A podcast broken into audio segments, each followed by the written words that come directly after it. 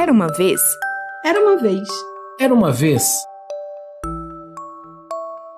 Histórias de Ninar para pequenos cientistas. Olá, eu sou Luísa Lages, jornalista, radialista e editora deste podcast. Você está ouvindo o Histórias de Ninar para Pequenos Cientistas, uma coleção de contos sobre conceitos, ideias, acontecimentos e descobertas do mundo da ciência. Neste episódio, vamos contar uma história sobre o azar, na verdade, sobre a ação do acaso e uma teoria matemática muito importante chamada probabilidade. É essa teoria e os testes de hipótese que dizem qual a chance de uma moeda dar cara ou coroa, qual a chance de alguém ter cinco filhas meninas, ou até mesmo qual a chance de uma vacina funcionar bem.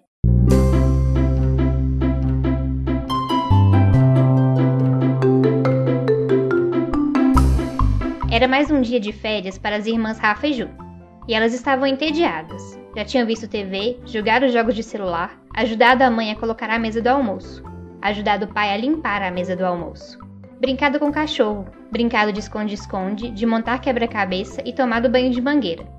E depois de tudo isso, ficaram sem ideias do que fazer. A mãe das meninas sugeriu: Por que vocês não jogam um jogo de tabuleiro? Tem tantos por aí. Rafa não gostou muito da ideia, porque Ju era dois anos mais velha. Sempre ganhava. Já tinha jogado muito, por dois anos inteiros a mais que ela. Não parecia muito justo. E Rafa não gostava de perder. Ela ficava inconformada. Mas a irmã sugeriu que elas escolhessem um jogo de sorte. Ela disse que as duas iam ter a mesma chance de ganhar. Hum. A menina topou e começaram a brincar. Era até bem legal. Elas tinham que rolar o dado e andar pelo tabuleiro, seguindo o que as casas falavam. Volte um espaço, ande dois. Compre uma carta, ganhe dinheiro, perca dinheiro, fique uma rodada sem jogar. Era por aí. Mas claro, quem chegava primeiro ao final vencia. E tudo dependia do bendito dado.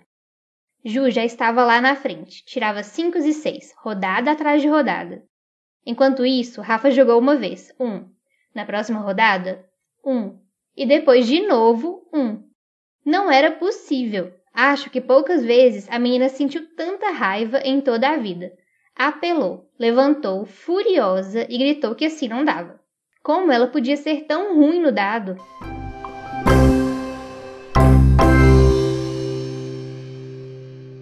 Vamos pular alguns dias depois desse fatídico acontecimento. Veio firme na marcação, Gabriel no rebote, Daniel Alves bateu e bateu. Rafa assistia ao jogo de futebol com o pai. Ela se perguntou por que, que ele sempre vestia o mesmo boné velho e feio para ver os jogos. Mesmo assim, dentro de casa.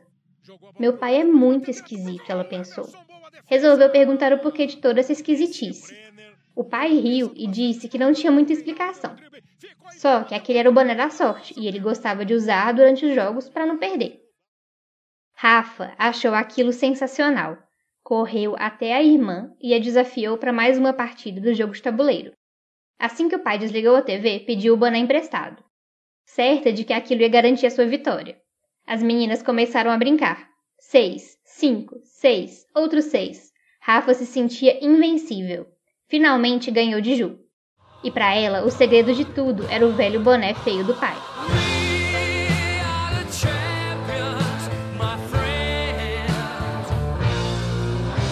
À noite, ainda usando o boné, sentou-se à mesa com uma confiança.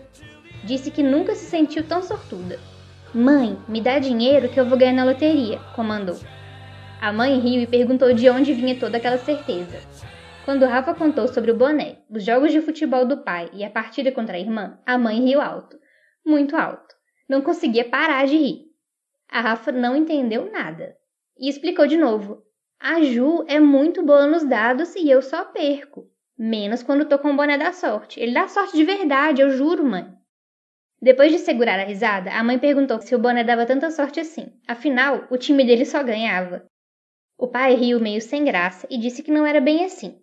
Depende do ano, depende do campeonato, depende de um tanto de coisa.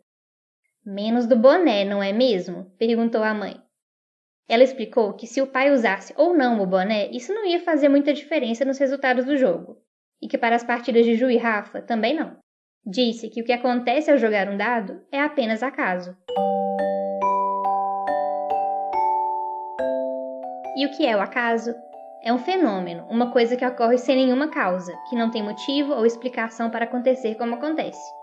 Por isso, não dá para controlar os resultados. Se você joga um dado para cima e o dado for bem feito e funcionar direitinho, tem a mesma chance de tirar qualquer um dos números: 1, 2, 3, 4, 5 ou 6. Não tem nada que você pode fazer para garantir um 6 quando você quer um. Por isso, a gente fala que é uma coisa aleatória.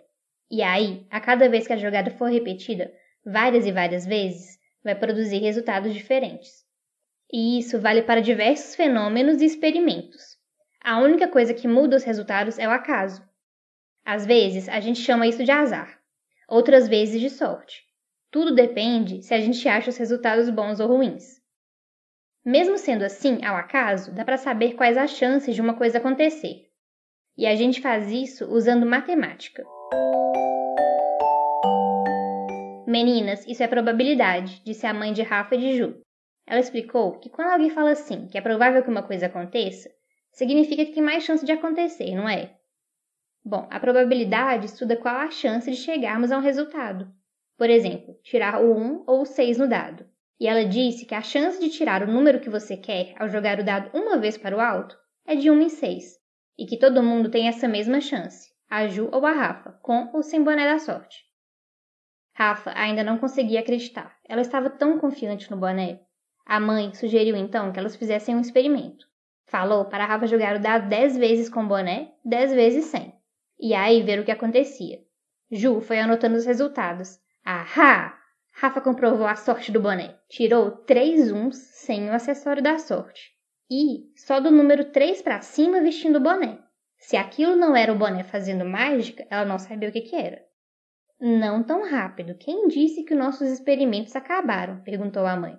Ela explicou que dez vezes ainda era pouco. Era normal tirar um resultado daquele. Instruiu as meninas agora a fazer isso cem vezes.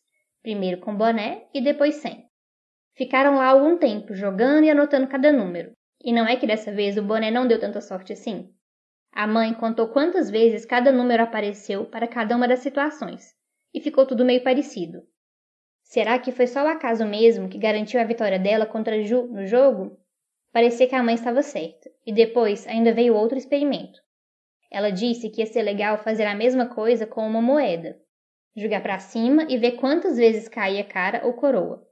Ela disse que agora era ainda mais fácil entender o acaso, porque só tinha dois resultados possíveis: um lado da moeda ou o outro. As meninas começaram a brincar, jogaram a moeda várias e várias vezes para o alto.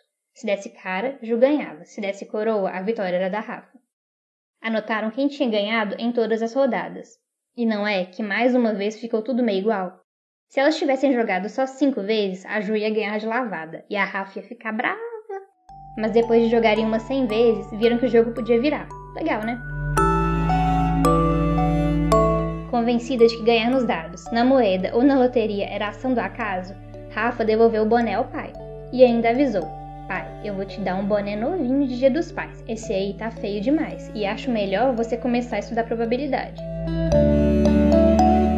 Você ouviu um episódio do História de Ninar para Pequenos Cientistas, podcast do projeto Minas Paciência da Fundação de Amparo à Pesquisa do Estado de Minas Gerais, a FAPEMIG.